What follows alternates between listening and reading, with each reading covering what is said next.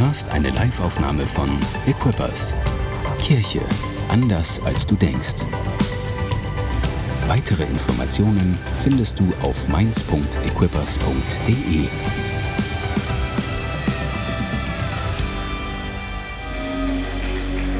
Hey Kirche, das war schon ein, ein großartiger Applaus gerade eben am Ende von diesem Praise-Song. Aber ich glaube, wir haben noch mal einen viel krasseren Applaus, oder?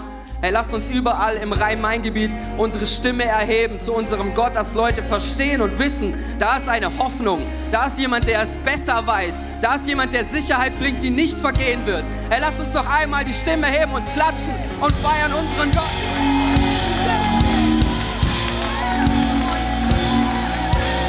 Danke, Jesus, dass du da bist. Danke, dass wir dich feiern dürfen. Danke, dass du unser Gott bist. Amen. Nimm doch gerne Platz. Nimm doch gerne Platz. So gut, dass du heute Morgen hier bist oder am Stream bist. Mega nice, dass du eingeschaltet hast oder auch dein, dein Leben einfach eingeschaltet hast oder dein Auto und hierher gefahren bist. Mega gut. Es ist immer so ein bisschen schwierig gerade. Guck dich mal um. Alle haben Masken an, gell? Deswegen, man sieht nicht, wenn du lächelst. Du musst dich also quasi noch ein bisschen mehr anstrengen, dass der andere sieht, dass du lächelst. Weil man sieht ja nur so, du, du, also man darf deine Augen eigentlich nicht mehr sehen. So sehr musst du lächeln. Können wir das mal kurz üben? Guck dich nochmal um und lächle mal die Leute so an, sodass sie mit deinen Augen sehen, dass du lächelst. Hallo, ja. Ich, ich freue mich wirklich, dich zu sehen. Hallo. Eineinhalb Meter Abstand, aber wir sind hier. Sehr, sehr gut. Mega cool. Alright. So gut in Gottes Gegenwart zu stehen. Hey, ich habe einen, einen eine Bibelstelle mitgebracht heute Morgen, die würde ich so gerne mit dir teilen. Und vielleicht kennst du sie schon, vielleicht auch nicht, dann lese ich sie jetzt gerne vor, aber ich will direkt damit einsteigen. Also mach dich mal kurz ready. Das ist Psalm 121. Und ich lese dir mal einmal ganz kurz vor. Ein Lied für die Pilgerfahrt nach Jerusalem. Das ist schon mal eine wichtige Info. Ich schaue hinauf zu den Bergen. Woher wird meine Hilfe kommen? Meine Hilfe kommt vom Herrn, der Himmel und Erde gemacht hat. Er wird nicht zulassen, dass du stolperst und fällst. Der dich behütet, schläft nicht. Siehe, der Israel behütet, wird nicht müde und schläft nicht. Der Herr selbst behütet dich. Der Herr ist ein schützender Schatten über deiner rechten Hand. Der Sonne, die Sonne wird dir am Tag nichts anhaben, noch der Mond bei Nacht. Der Herr behütet dich vor allem Unheil und bewahrt dein Leben. Der Herr behütet dich, wenn du kommst und wenn du wieder gehst, von nun an bis in Ewigkeit. Das ist so ein genialer Psalm und ich liebe das, dass Psalme Songs sind und ich liebe das, Gott Ehre zu geben, Preis zu geben und lasst uns mal ganz kurz dem Praise-Team Ehre und Preis geben. Nicht, nicht viel Preis, aber viel Ehre geben, dass sie uns heute Morgen so nice in den Worship geleitet haben. Es ist unfassbar gut. Gottes Gegenwart ist jetzt schon hier. Ich will mich direkt schon mal ich, ich sag schon mal, Kameramänner, ich bin jemand, ich, ich laufe ja viel auf der Bühne. Das ist jetzt eine Übung sozusagen. Das ist die Aufwärmübung für euch. Kommst du hinterher? Kommst du hinterher? Beide? Eins, zwei Kamera? okay, gut. So. Ich versuche ich versuch, mich nicht so viel zu bewegen, aber so ist es halt. Das ist das Leben. Kameras. Das ist das Leben. Ja, was für ein starker Psalm, oder? Und er fängt schon mal richtig nice an. Er fängt an mit Bergen. Und ich liebe Berge. Ich liebe Berge von ganzem Herzen. Wenn diese Frage kommt so, machst du lieber Urlaub in den Bergen oder am Meer, dann ist meine Antwort immer direkt Berge. Auf jeden Fall Berge. Warum ist es bei mir so? Ich komme vom See, denn vom See, so. Und vom Bodensee ist es, also das ist der ganz im Süden. Da fangen auch die Alpen an. Und da sind eben dann auch die Berge. Die Alpen sind die Berge. Falls du es nicht wusstest, hier ist eine wichtige Information. Geologie, Erdkunde und so weiter. Am Bodensee, da fangen ungefähr die Alpen an. Und äh, mein ganzes Leben ist verbunden mit Bergen. Also als Kind war ich schon immer Skifahren in den Bergen. Den ganzen Winter lang da äh, war, waren wir immer an einem Skigebiet, das hieß Malbun, nicht Malibu, sondern Malbun. Mega nice, ich habe da immer so Rennen gefahren und so. Und äh, ich habe mich immer gewundert und habe immer geweint bei den, e bei den Verleihungen von den, von den Preisen, weil ich nie dran kam. Und habe immer gedacht, so, oh Mann, ey, das ist so blöd. Aber was ich als Kind nicht wusste, ist, dass wenn man Erster wird, wird man immer am Ende genannt. Ha, sehr nice. Und dann habe ich meistens gewonnen, habe trotzdem immer geweint und dann immer so weinend den Preis entgegengenommen. So, ja, danke. Und das war irgendwie, naja. Hätte ich es besser gewusst, dann hätte ich vielleicht mich auch mehr gefreut. Aber das ist schon mal eine Verbindung zu den Bergen. Dann war ich als Jugendlicher ganz viel in den Bergen unterwegs. Ich war wandern, ich liebe wandern. Ich liebe es, irgendwo hochzulaufen, so die gute frische Luft und so weiter. Und äh, nicht nur das verbindet mich in meiner Kindheit damit. Ich konnte von meinem Kinderzimmerfenster, das war so ein Dachfenster, wenn ich es aufgemacht habe und rausgeschaut habe, dann habe ich den Sentis gesehen. Das ist mal ein View. Das ist ein 1K-View, so du zahlst dafür schon allein 1000 Euro. Mein Kinderzimmer hat wahrscheinlich 1000 Euro Miete gekostet und der Rest von der, von der Wohnung war, der, war halt der Rest so. Aber das war schon mal richtig nice. Also Sentis, mein Hausberg sozusagen. Richtig gut. Jetzt weißt du schon mal ein bisschen mehr über mich. Äh, dann bin ich erwachsen geworden, nachdem ich jugendlich war, klar. Äh, bin ich erwachsen geworden und dann äh, war ich äh, bei der Bundeswehr und auch bei der Bundeswehr war ich im Gebirge. Ich war nämlich ein Gebirgsler. Ich war Gebirgssanitäter und äh, dann war ich also zwei Jahre noch weiter in den Bergen und es war mega nice. Also Berge sind für mich was, was total positiv ist. Was, was mir irgendwie Hoffnung vermittelt. Berge sind was richtig Nices, oder? Ich weiß nicht, wie es dir geht, wenn du an Berge denkst. So kannst du ja mal kurz Self-Check machen. Berge, ist es irgendwie was, wo du denkst, oh, die Anstrengung? Oder ist es was, wo du denkst, ja, nice. Urlaub, come on, die gute Aussicht, die Luft. So irgendwie das Grün wird immer weniger, das Grau nimmt zu die Leute reden weniger, so der Wind nimmt zu und so weiter. Vielleicht ist es für den einen oder anderen ganz cool. Das ist auf jeden Fall, was mich verbindet mit Bergen. Und ähm, wenn du jetzt schon mal ganz viel über mich erfahren hast, dann kann ich dir noch ein paar andere Sachen erzählen. Ich bin verheiratet mit Julia, sie sitzt hier vorne, mit meiner wunderbaren Frau und wir haben zwei Kinder, Nelia und Maya und die halten uns ganz schön auf Trab. Die sind zwei und vier Jahre alt, aber die sind auf jeden Fall stark. Sagen wir es so, sie, sie sind sehr stark. Und ähm, Außerdem äh, leite ich hier in der Church den Next-Gen-Bereich und äh, mache auch im Moment noch den Church-Stream oder den Connect-Abend in Darmstadt. Grüße gehen raus. Und äh, das macht mir sehr, sehr viel Spaß. Aber back to topic oder back to Berg, würde ich mal sagen. Sag mal zu deinem Nachbarn back to Berg. Back to Berg. Back to Berg. Die werden immer kreativer, diese. Sag mal. Sag mal, sag mal. Ja, okay, der war nicht gut. gut, okay. Der zentrale Vers, über den ich heute sprechen will, ist, ich schaue hinauf zu den Bergen, woher wird meine Hilfe kommen? Ich schaue hinauf zu den Bergen, woher wird meine Hilfe kommen? Darüber will ich sprechen heute. Und ähm, ich weiß nicht, wie es dir so geht, ob du im Alltag viel Hilfe brauchst. Meistens brauchen wir, also ich brauche im Alltag meistens dann Hilfe, wenn ich zum Beispiel, also wenn sowas passiert wie mein Auto bleibt liegen und ich warte auf den ADAC, so, dann stehe ich irgendwo am Straßengraben und dann denke ich wirklich manchmal so, woher kommt meine Hilfe? Wo kommen die gelben Engel her? Oder andere Situation, ich stehe im DM, ich habe in äh, letzter Zeit angefangen, so Analogfotografie äh, so ein bisschen zu üben.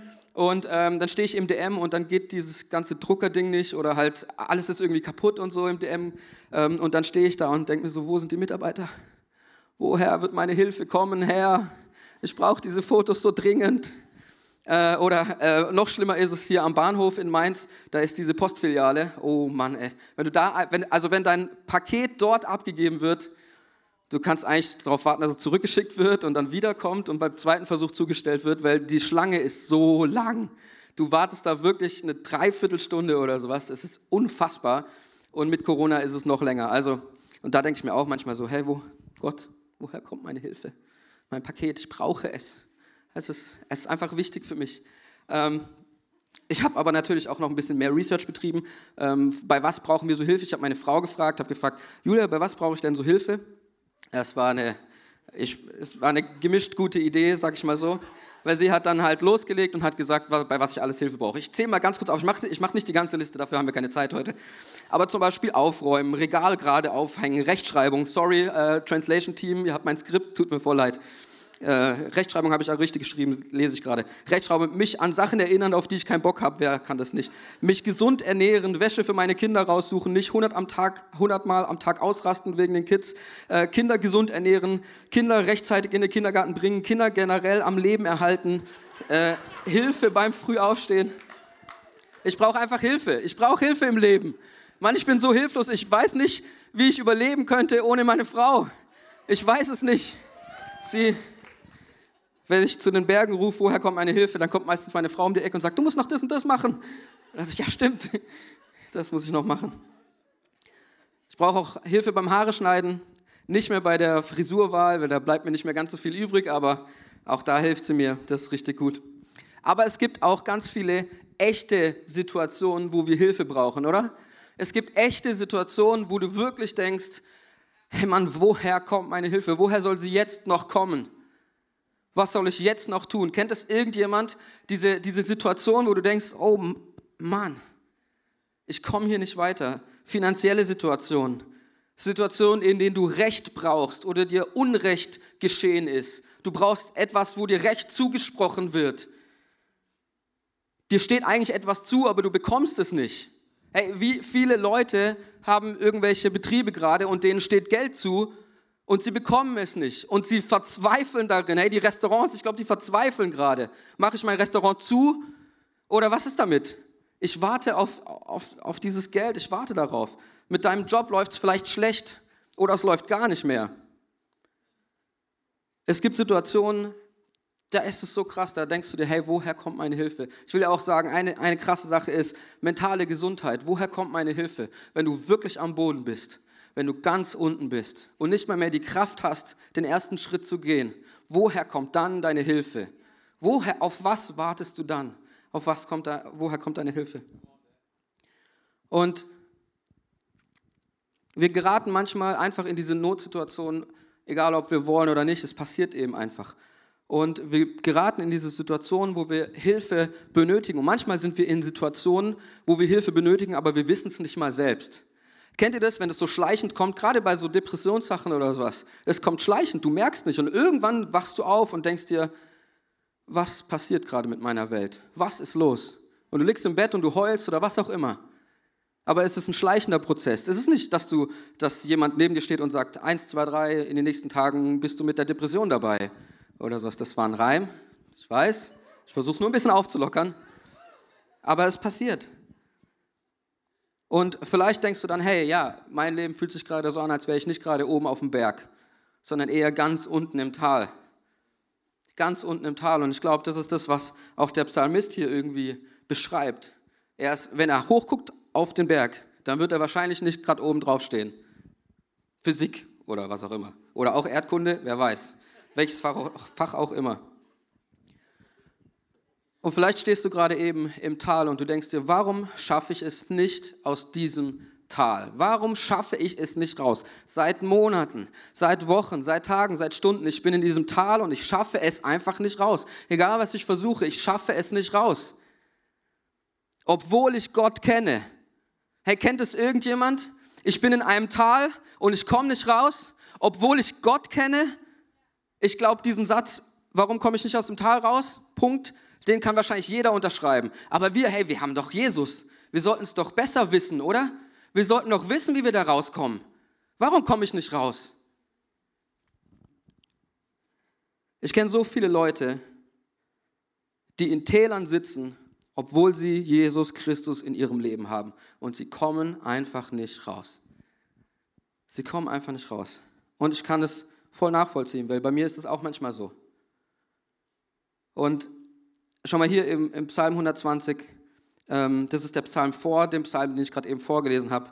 Ähm, da ist eine Person, vielleicht ist es dieselbe Person, vielleicht ist es auch eine andere Person, aber sie beschreibt etwas. Und ich will kurz mit euch Psalm 120 lesen. Ich lese ihn einmal komplett vor. Ein Lied für die Pilgerfahrt, Pilgerfahrt nach Jerusalem. Fängt schon mal wieder ganz gut an, oder? Ich schrie zum Herrn, als ich in Not war, und er erhörte mein Gebet. Das ist schon mal gut. Herr, rette mich vor den Lügen und Betrügern, die mich umgeben. Die, äh, du, du Lügner, was wird Gott mit dir machen? Wer wird dich bestrafen? Du wirst von, der, von den scharfen Pfeilen durchbohrt und von glühenden Kohlen verbrannt werden. Ah, das ist schon mal ganz schön krass. Wie schrecklich war es für mich beim Volk von Meschech zu sein und unter den Leuten von Kedar zu leben. Schon lange wohne ich bei denen, die, die, die den Frieden hassen. Ich will den Frieden, aber wenn ich anfange zu reden, suchen sie den Streit. Das ist ein Tal, würde ich sagen. Das ist eine Situation. Er ist an einem Ort, wo er eigentlich nicht sein will. Er ist in Kedar, so hieß es damals, bei dem und dem Volk. Er ist Kedar. Merkt ihr einfach nur mal Kedar, ja, das können wir nachher noch gebrauchen. Kedar ist ist der Ort, an dem die Barbaren leben. Es ist der Rand der Welt sozusagen. Es ist das, wo du denken würdest, das ist, das ist am weitesten weg von Gott überhaupt. Und kennst du das in deinem Leben, wenn du so weit weg bist von Gott, dass du denkst, hey, ich bin gerade bei den Barbaren. Die machen hier, was sie wollen. Sie, sie machen alles, aber sie ver, verherrlichen nicht Gott. Und eigentlich ziehen sie mich nur noch mehr runter. Und ich meine, ich kann mich so gut mit dem Typ identifizieren, der den Psalm geschrieben hat. Weil hier steht, aber wenn ich anfange zu reden, suchen sie nur Streit. Ich glaube, also zu einem Streit gehören immer noch zwei Leute, oder? Kennst du das?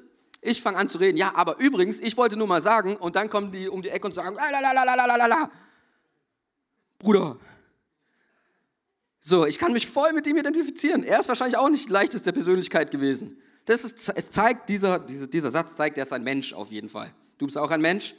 Here we go. Und eventuell ist es derselbe, der eben auch Psalm 121 geschrieben hat. Und vielleicht sogar Psalm 122, wer weiß. Ähm, diese Psalme, die sind der Anfang von den, jetzt wird es ganz kurz theologisch, okay? Das geht nicht lange, ihr müsst es ganz kurz mit mir durchgehen. Ähm, Psalm 120 bis Psalm 135, äh, Psalm 134 so rum, sind die Wallfahrtspsalme, P Pilgerpsalme, okay? Die hängen sozusagen zusammen. Und dann sind die nochmal gegliedert in so ein paar andere Gruppierungen so. Und die ersten drei, die hängen auch wieder zusammen. Und da gucken wir uns nachher auch noch an, wieso die zusammenhängen. Aber der erste Teil, 120, erst quasi der Beginn einer Reise, dann kommt natürlich Psalm 121 und Psalm 122 und dann ist die Reise sozusagen vorbei. Und dann kommen noch ein paar andere Psalme, die auch ganz cool sind, könnt ihr euch durchlesen, wenn ihr mal Zeit habt. Jetzt nicht. Jetzt konzentrieren wir uns darauf, okay? Und das, diese Reise, die machen wir jetzt mal kurz, okay? Über diese drei Psalme. Ist das, ist das gut für euch? Seid ihr ready? Auch online? Sag mal so zu deinem Nachbarn, äh, zu deinem Online-Nachbarn oder zu deinem Church-Stream-Nachbarn. Ja, ich bin bereit. Ihr auch. Ja, ich bin bereit. Ja, das ist so gut, ey. Es ist einfach gut, wenn man zusammen am Start ist. Wenn du ganz alleine vorm Fernseher sitzt, dann äh, schreib in den Chat, ja, ich bin bereit. Sehr gut. Jetzt sind alle abgeholt. Wir springen mal ganz kurz raus aus dieser Psalmgeschichte und wir springen an, äh, wir springen zu einer Situation, die ich äh, Anfang 2020 erlebt habe, okay? Ich habe Ende 2019 habe ich einen neuen Job angefangen bei einer Firma und ähm, diese, das, war, das war ein sehr cooler Job. Ähm, ich war in so einer Firma, die hat so Trainings angeboten, so ähm, Ausbildungen sozusagen. Und es war mega nice. Ich habe ähm, ich hab da äh, eigentlich lernen sollen, wie man, äh, wie man diese Kurse gibt und so weiter. Und ich denke, ich habe da auch eine einigermaßen natürliche Präsenz in solchen Kursen, sagen wir es mal so. Also ich dachte so, ja, das ist genau das Richtige für mich.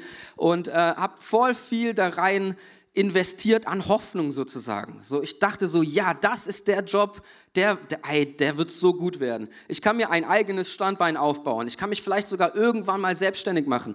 Ich, wenn ich mal aus der Probezeit raus bin, dann denke ich mir, ey, da kriege ich so viel Geld, das ist so gut. Ich habe mir schon ausgemalt in meinen Träumen, welches MacBook ich mir kaufe. Das war so gut, ey, welche Kamera ich mir kaufe. Das ganze Zeug, ich dachte so, ja, und dann, bauen wir irgendwann ein Haus und ich habe meinen Jeep endlich. Und dann noch ein fünft Auto und was auch immer. Ich, ich dachte so, hey, dieser Job, der ist so nice.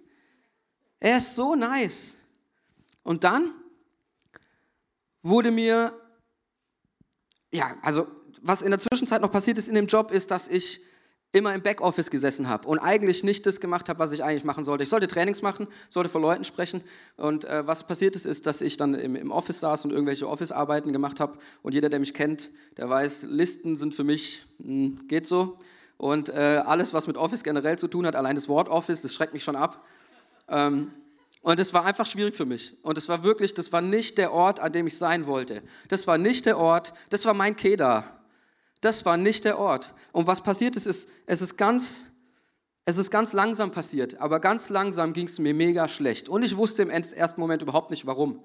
Aber mir ging es nicht gut damit.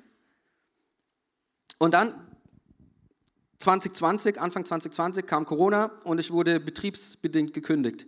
Die Firma musste Geld sparen, ich war noch in der Probezeit, der Erste, der gehen muss, Probezeit. Zack, weg. Und ich hatte doch so viel Hoffnung da reingesetzt in diesen, in diesen Job. Und vielleicht kommt dir das wirklich bekannt vor. Du bist an einem Ort gerade, der dir eigentlich nicht gut tut, der dir eigentlich überhaupt nicht gut tut. Und dann kommt vielleicht noch eine Sache dazu und du denkst dir, was passiert jetzt? Du hast Hoffnung da reingesetzt, dass es, dass es richtig ist, was du gerade tust. Du hast Hoffnung reingesetzt, dass es gerade das richtige Studium ist, was du machst, dass es der richtige Job ist, dass es der richtige Partner ist. Du hast Hoffnung da reingesetzt und irgendwie verändert sich die Situation nach und nach. Und auf einmal wird der Ort, an dem du eigentlich bist, ist nicht mehr der schöne Ort, sondern auf einmal wird es zu einem Kedar. Und du denkst dir, das sind alles Barbaren hier. Das ist alles komisch hier. Das ist alles, das zieht mich super krass runter. Und dann, dann denken wir so, hey, ich, ich brauche Hilfe da drin. Ich brauche Hilfe und ich, ich versuche meine Hilfe selbst an den Start zu kriegen. Zum Beispiel, wenn du, ein, äh, wenn du ein Restaurant, Restaurant hast oder sowas oder Schulden, dann versuchst du natürlich irgendwie einen Kredit aufzunehmen. Oder du versuchst irgendwie äh, zu, ja, zur Bank zu gehen oder zum Amt zu gehen oder was auch immer. Du versuchst dir deine Hilfe zu holen. Ist normal, oder? Wer, wer würde das nicht tun? Wer würde nicht seine Hilfe sich besorgen irgendwo? Du hast irgendwie, du holst dir Medikamente für deine Krankheit. Du holst dir dies und das. Du, du versuchst eine Sicherheit an den Start zu kriegen. Du versuchst die Situation zu handeln. Und du versuchst dir eine Sicherheit zu bauen mit dem, was dir eben möglich ist. Das versuchst du. Und das Krasse ist, das ist das, was, glaube ich, der Psalmist hier auch macht. Und warum, warum sagst du das jetzt, Dan? Weil da geht es doch um Berge. Ja, da geht es um Berge. Ich will dir ganz kurz erzählen, den Kontext davon, was, sie, was hier steht mit den Bergen. Hier, ich lese das nochmal ganz kurz vor. Ich schaue hinauf zu den Bergen, woher wird meine Hilfe kommen? Meine Hilfe kommt vom Herrn, der Herr, vom Herrn, äh, der Himmel und Erde gemacht hat. Ich schaue hinauf zu den Bergen, woher wird meine Hilfe kommen? Und du kannst diesen, diesen ersten Satz, du kannst ihn auf verschiedene Weisen lesen. Du kannst lesen, ähm, von den, vom Berg kommt meine Hilfe. Oder du kannst lesen, ich habe Angst vor dem Berg, der Berg ist die Bedrohung. Oder du kannst lesen, das ist, der Berg ist symbolisch für meinen Aufstieg. Du kannst verschiedene Sachen da hinein interpretieren.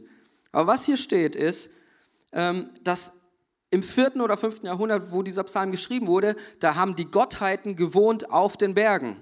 Die Gottheiten, nicht unser Gott, sondern die, die äh, Baals und wie die auch alle heißen, die haben gewohnt auf den Bergen. Und wenn du etwas wolltest, dann musst du zu den Bergen gehen. Da musst du hochschauen zu den Bergen, weil von dort wird deine Hilfe kommen. Und ich will dir ganz kurz sagen, was diese Gottheiten waren. Sie waren alles nur nicht der echte Gott. Sie waren irgendwelche kleinen Statüchen, äh, ist das die Mehrzahl? Statuen? Statuen? Äh, es waren irgendwelche Versprechungen, die gemacht wurden. Es waren Opfer, die du geben musstest, aber dabei ist nichts rausgekommen. Sie hatten keine Kraft, sie hatten keine Macht. Auf den Bergen, da war nichts. Und es ist so krass, wenn du das hier, wenn du das hier liest. Ich schaue hinauf zu den Bergen, woher wird meine Hilfe kommen?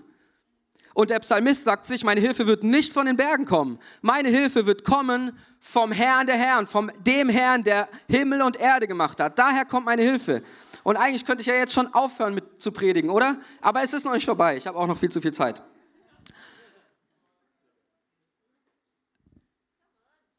Wenn der Psalmist sagt, ich schaue hinauf zu den Bergen, dann ist es ein totaler Kontrast zu dem Vers davor.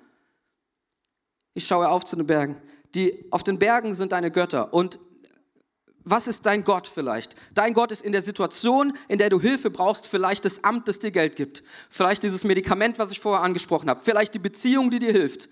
Aber stell diese Frage, stell diese Frage, so wie der Psalmist gefragt hat, hey, woher wird deine Hilfe kommen? Wird sie wirklich von diesem Medikament kommen? Ist es wirklich das, was dir helfen wird? Oder ist es nur eine trügerische Sicherheit? Ist es das Amt, das dir helfen wird? Ist es diese eine Person, die du angesprochen hast? Setzt du alles in dieses eine Gespräch, das du hast? Was ist dein Gott?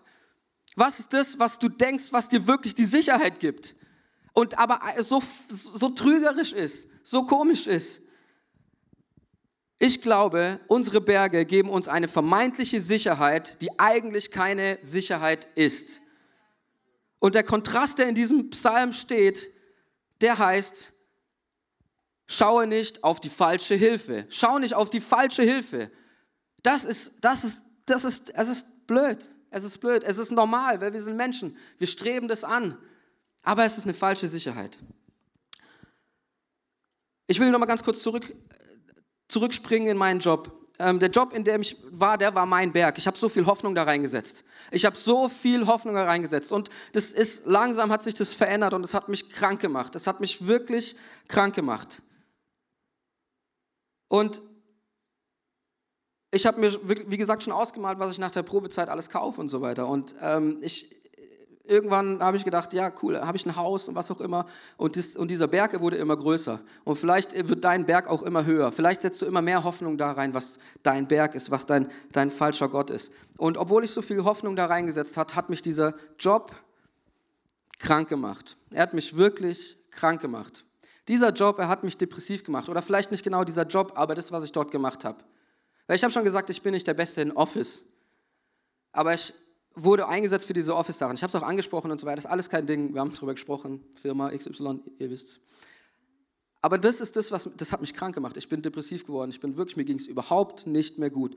Stück für Stück für Stück hat sich meine Gesundheit, meine mentale Gesundheit abgebaut, weil ich Dinge getan habe, die nicht, die ich nicht mal nicht konnte, sondern die, die mich aufgewühlt haben innerlich, die, die mir einfach zuwider waren und nicht irgendwie zuwider wie irgendwie das Kloputzen zu Hause, sondern die haben meine Identität aufgefressen, weil es einfach nicht ich war, weil diese Arbeit einfach die falsche war für mich. Und ich glaube, ganz oft ist es so, dass sich der Status, in dem du gerade bist, der vielleicht dein Berg ist, nicht pusht und nicht in was Gutes hineinbringt, sondern vielleicht auffrisst, vielleicht verzehrt, vielleicht dich kaputt macht. Und ich will dich heute fragen, bist du vielleicht gerade in einer Situation, bist du gerade in einer Situation, vor der du dachtest, dass sie gut wäre für dich, aber sie macht dich eigentlich nur kaputt. Sie macht dich eigentlich nur kaputt. Schule hat hier gerade jemand gesagt. Geht zur Schule, ist gut.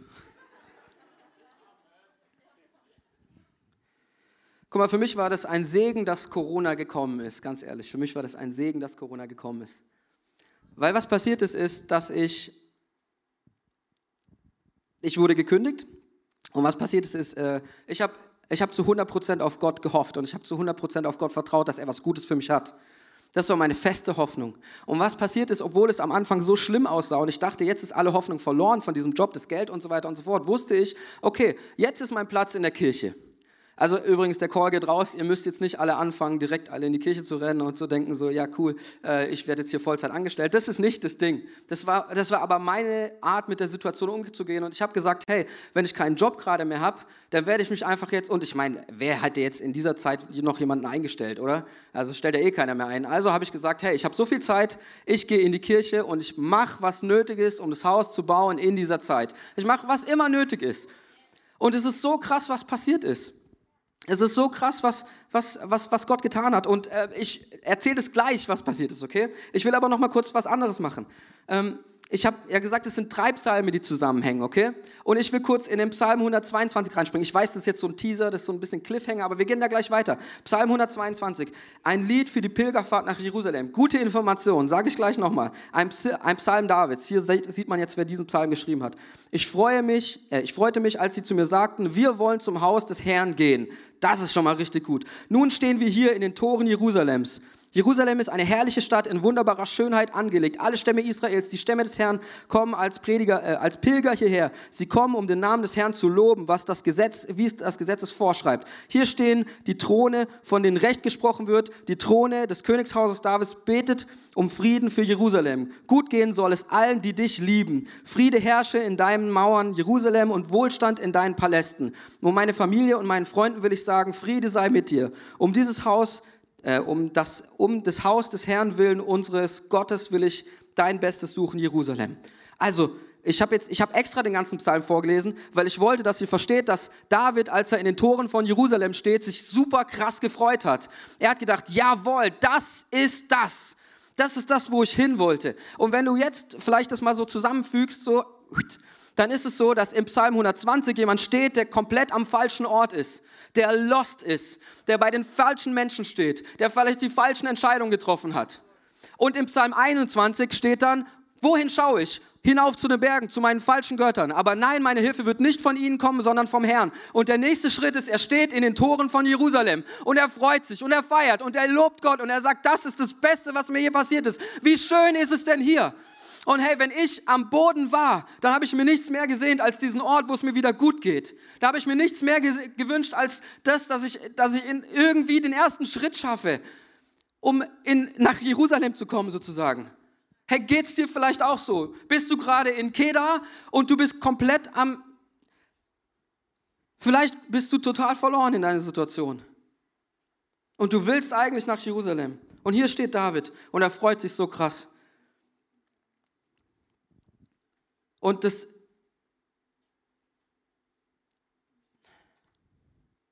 muss kurz überlegen. Ich habe an meinem Schreibtisch gesessen, am Dienstag war das, und ich habe diesen äh, Psalm 121 gelesen und ich habe angefangen zu heulen.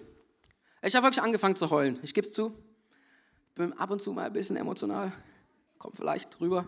Äh, und ich habe angefangen zu heulen und ich glaube, dass du jetzt gleich überrascht sein wirst, warum ich angefangen habe zu heulen nämlich nicht wegen dem Vers, ähm, ich schaue hinauf zu den Bergen, von wo kommt meine Hilfe? Meine Hilfe kommt vom Herrn, der Himmel und Erde gemacht hat, sondern ich habe geheult ähm, wegen, dem, wegen dem Satz, ein Lied für die Pilgerfahrt nach Jerusalem. Ein Lied für die Pilgerfahrt nach, Pilgerfahrt nach Jerusalem. Weil ich, ich saß da und ich dachte, hey, hätte ich das gewusst, hätte ich das gewusst, was dort steht, als ich so depressiv war, als es mir dreckig ging, hätte ich das gewusst, dieser Psalm, was hier steht, Psalm 121, er ist ein Psalm des Prozesses. Er ist ein Psalm, der das bejaht, wohin du gehst. Er ist ein Psalm, der sagt, du bist ein Pilger und du bist vielleicht gerade in einem komischen Ort aber du gehst nach Jerusalem. Du willst wohin, wo Rettung ist, wo die Schönheit wieder aufkommt, wo dein Gott ist. Da willst du hin. Und es hat mich so gepackt, weil ich gedacht habe, ey, du denkst vielleicht jetzt gerade, du bist noch in Kedar aber ich sag, du bist schon längst im Psalm 121, weil was du heute getan hast, du sitzt entweder hier in der Kirche oder du hast eingeschaltet in den Stream, egal zu welcher Uhrzeit, egal in welchem Church-Stream, egal an welchem Ort. Du hast diesen Stream angeschaltet und das ist schon der zweite Schritt. Und das ist so gut, Mann. Ich freue mich so für dich. Hätte ich das gewusst, dass es ein Prozess ist, in dem ich gehe und dass ich auf, der, auf dem richtigen Weg bin, es hätte mir so viel Hoffnung gegeben. Ich liebe das. Ich habe geheult. Ich habe zu meiner Frau gesagt, was ist das, was da steht? Hätte ich das gewusst. Und weißt du, was dann passiert hier in diesem Psalm? Es geht weiter. Und er macht dort keinen Schluss. Dort fängt Lobpreis an. Und wenn du ganz genau hinschaust, fängt, fängt, äh, findet dort sogar ein Perspektivenwechsel statt. Er sagt nicht mehr, ich schaue auf zu den Bergen, sondern er spricht in einer anderen Form, in einer Du-Form. Er spricht von Gott zu dir, wo du jetzt gerade zuschaust. Er wird nicht zulassen, dass du stolperst und fällst. Der dich behütet, schläft nicht. Er ist immer wach. Er, braucht, er, hat, eine, er hat ein Dreischichtsystem, um auf dich aufzupassen. Siehe, der Herr Israel behütet, wird nicht müde und schläft nicht. Der Herr selbst behütet dich. Der Herr selbst ist auf deiner Seite. Der Herr selbst passt auf dich auf. Hey, wenn du Gott auf deiner Seite hast, was kann gegen dich sein? Was kann gegen dich sein? Der Herr selbst behütet dich. Der Herr ist dein schützender Schatten über deiner rechten Hand. Die Sonne wird dir am Tag nichts anhaben, noch der Mond bei Nacht. Der Herr behütet dich vor allem Unheil, Unheil und bewahrt dein Leben. Der Herr behütet dich, wenn du kommst und wenn du wieder gehst. Von nun an bis in Ewigkeit. Wenn du kommst auf deiner Pilgerfahrt gerade in dieses Ende reingehst oder wenn du gehst auch ins andere Ende. Er ist bei dir, egal wo du bist, egal wann du bist. Wenn du diesen Stream schaust in zwei Jahren, er ist immer noch bei dir und er ist immer noch da. Es ist so gut zu wissen. Das ist so eine Hoffnung, die ich Mann, ist, Psalm 121 ist der Roadtrip, ist, ist der Soundtrack zu deinem Roadtrip, ist der Soundtrack zu deiner Pilgerfahrt und zwar zu Gott. Hey, was passiert ist, als, als ich, was passiert ist, als ich diesen Job verloren habe? Ich bin in die Kirche gegangen. Und was dann passiert ist, ist so krass gewesen, weil ich habe durch das, was Gott da getan hat in dieser Zeit, 2020 ist das beste Jahr in meinem Leben, ich sag's euch. Ich habe meinen Job verloren, hab, ich verdiene quasi fast nichts mehr, aber es ist das beste Jahr in meinem Leben, weil was passiert ist, ist, Gott hat mich genommen und er hat mich in Dinge reingestellt, von denen ich vorher nur geträumt habe. Wir haben, wir haben so eine YouTube-Show gemacht, On Air, ich weiß nicht, ob du es kennst. Es war so eine geile Zeit. Wir haben Quick Charge gemacht, jeden Morgen Gebet, Instagram. Ey, das ist, das ist meine Welt. YouTube und Instagram. Ich lebe da drin, du vielleicht auch. Das war meine Welt. Gott hat meine Kreativität genommen und er hat sie an den richtigen Platz gesetzt. Gott hat meine Berufung genommen und sie so krass mehr offenbart, weil ich nicht mehr zu diesem Berg hochgeschaut habe, weil dieser Berg einfach weg war sozusagen. Ich war in einem Tal, aber ich bin hab nicht auf den Berg hochgeschaut und habe mich gesagt, da will ich hoch, nicht zu Erfolg, nicht zu Gesundheit, nicht zu irgendwas anderem. Er hat einfach gesagt, guck nicht auf den Berg, lauf einfach weiter durch das Tal. Und ich bin weiter durch das Tal gelaufen. Kameramänner, passt auf, ich laufe durch das Tal. Hey, wenn du gerade zu Hause zuschaust, lauf durch das Tal, geh einfach weiter. Oh man! Gott hat vielleicht einen komplett anderen Plan, als du ihn hast. Aber er hat einen Plan für dich. Schau nicht auf den Berg. Deine Hilfe kommt nicht von dem Berg. Deine Hilfe kommt vom Herrn, der Himmel und Erde gemacht hat. Daher kommt deine Hilfe. Und ich sage dir eine Sache, du wirst in Jerusalem stehen Du wirst in Jerusalem stehen und du wirst die Schönheit wieder sehen. Und dir wird wieder gut gehen. Du wirst gesund werden. Du wirst Geld haben. Du wirst versorgt sein. Du wirst eine Berufung haben, wenn du diesen Pilgerpfad antrittst, wenn du diese Reise antrittst, wenn du diesen Prozess gehst, Mann. Du, du wirst Jerusalem sehen. Das ist, was ich dir zusprechen will. Das ist, was ich dir zusprechen will. Das ist meine Hoffnung, die ich dir heute geben will. Ich habe keine drei Punkte Predigt heute für dich. Ich habe eine eine Wahrheit Predigt. Du wirst in Jerusalem stehen, wenn du den richtigen Weg gehst, auf Gott zu. Und ich will es nochmal ganz praktisch machen für alle Leute, die mit der Emotion nicht so gut mitgehen können, aber vielleicht mit praktischen Tipps. Schreib dir diesen Satz auf. Ich bleibe auf dem Weg. Ich vertraue Gott. Mein Ziel ist Jesus. Ich sag's nochmal. Ich bleibe auf dem Weg. Ich vertraue Gott. Mein Ziel ist Jesus. Und ich will dir kurz erklären, was das macht. Ich bleibe auf dem Weg heißt, du bist schon in Bewegung. Du bist schon auf dem Weg. Bleib auf dem Weg. Geh weiter. Und selbst wenn du morgen denkst, hey, ich habe keine Kraft mehr für nichts, dann, dann steh übermorgen auf und geh weiter. Aber geh weiter. Hör nicht auf zu kämpfen. Wenn ich eins gelernt habe aus meinen Depressionen, ich hatte mehrere, dann ist es die eine Sache, geh weiter. Hör nicht auf zu kämpfen. Geh weiter. Hey, dein Gott, er ist für dich. Und dein Gott, er will, dass du heil wirst. Geh weiter. Das zweite ist, ich vertraue Gott. Ich vertraue nicht meinen Bergen, ich vertraue meinem Gott. Weil ihm ist alles möglich. Er ist meine Hoffnung, er ist meine Hilfe, von ihm wird es alles kommen. Guck mal, und wenn du siehst, was im Psalm 121 steht, dann ist da jemand, der als erstes fragt, dann bekennt und dann in Lobpreis ausbricht, weil sein Gott so groß ist. Das ist, was passiert, wenn du auf deinen Gott vertraust. Und diese Situation, sie wird alles ändern. Und mein, mein, das dritte ist, mein Ziel ist Jesus. Mein Ziel ist nicht Erfolg oder eine Person oder ein Job. Nicht mal Gesundheit müsste dein Ziel sein. Weil weißt du was? Es kann sein, dass du sterbenskrank bist und dass diese Krankheit nicht geht. Jesus will diese Krankheit nicht, aber es kann sein, dass du sie hast. Aber wenn du Jesus in deinem Leben hast, dann hast du alle anderen Ziele auch in deinem Leben. Und dann musst du dieses Ziel vielleicht nicht mal mehr so krass verfolgen. Weil weißt du, Jesus will Gesundheit. Du hast in Jesus schon Gesundheit mit drin. Selbst wenn du es nicht schaffst. Dein Ziel ist Jesus. Mein Ziel ist etwas, ist, mein Ziel ist es, eine, eine lebendige Beziehung mit Jesus Christus zu haben. Das ist dein Ziel. Ich wiederhole den Satz nochmal. Ich bleibe auf dem Weg. Ich vertraue Gott und mein Ziel ist Jesus. Ich bleibe auf dem Weg. Ich vertraue Gott und mein Ziel ist Jesus Christus. Oh man. Wir sind noch nicht fertig mit den Bergen. Ich muss noch was zu Bergen sagen. Ist das cool? Weil Jesus hat eine Sache gemacht. Jesus ist selbst immer wieder auf den Berg gegangen, um mit Gott zu kommunizieren. Er ist hochgegangen ähm, mit ein paar Jüngern und hat, hat dann Gott dort erlebt. Und interessant ist, dass er am Ende auch auf einen Berg gehen müsste, auf einen Hügel gehen musste. Also hier im Rhein-Main-Gebiet würde das als Berg durchgehen, bei mir ist es ein Hügel. Und dieser Hügel ist Golgatha. Und auf diesem Berg ist etwas passiert. Und ich will dir einfach sagen, hey, wenn du, wenn du Jesus noch nicht kennst, dann pass jetzt ganz genau auf. Weil Jesus macht Schluss mit deinen Bergen. Und er macht komplett Schluss mit deinen Bergen. Davor war es immer wieder so. Mose musste auf den Berg gehen. Die ganzen anderen Dudes, die mussten auf die Berge gehen. Selbst Jesus Christus selbst musste auf den Berg gehen. Aber am Ende seines Lebens geht er noch einmal auf einen Berg. Und dann sieht die ganze Wahrheit ganz anders aus. Ich will es dir kurz erklären. Jesus ist auf dem Berg mit zwei Jüngern. Er ist also in Gemeinschaft, als er Gott trifft und sein Gesicht leuchtet wie die Sonne, seine Kleider sind weiß wie Licht. Das ist, was dort passiert. Jesus ist auf dem Berg. Aber als er auf Golgatha ist, da hat er, da hat er keine Kleider mehr an. Da sind seine Kleider nur noch Lumpen. Da ist es irgendwie nicht mehr so. Jesus auf dem Berg mit den zwei Jüngern, mit zwei Gottesmännern. Auf Golgatha ist Jesus mit zwei Verbrechern am Kreuz. Als Jesus auf dem Berg war mit seinen zwei Jüngern, da war Gottes Gegenwart da und seine Präsenz war spürbar. Aber als er auf Golgatha ist, da ist alles still. Und, Jesus, und, und Gott spricht nicht mehr so, dass sogar Jesus selbst fragt, hey Herr, warum hast du mich verlassen? Das ist, was dort passiert. Und nochmal, auf demselben Berg, Jesus konnte mit, und beide Jünger konnten auch Gottes Stimme hören. Und auf Golgatha da ist alles still. Da ist alles dunkel.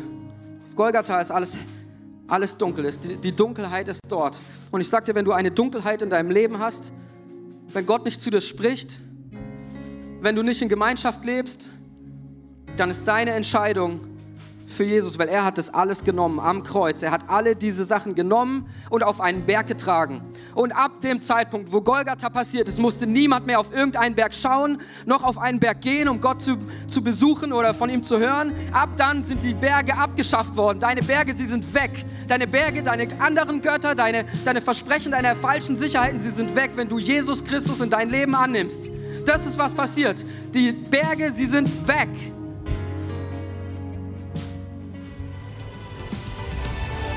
Danke fürs Zuhören. Weitere Informationen findest du auf mainz.equippers.de.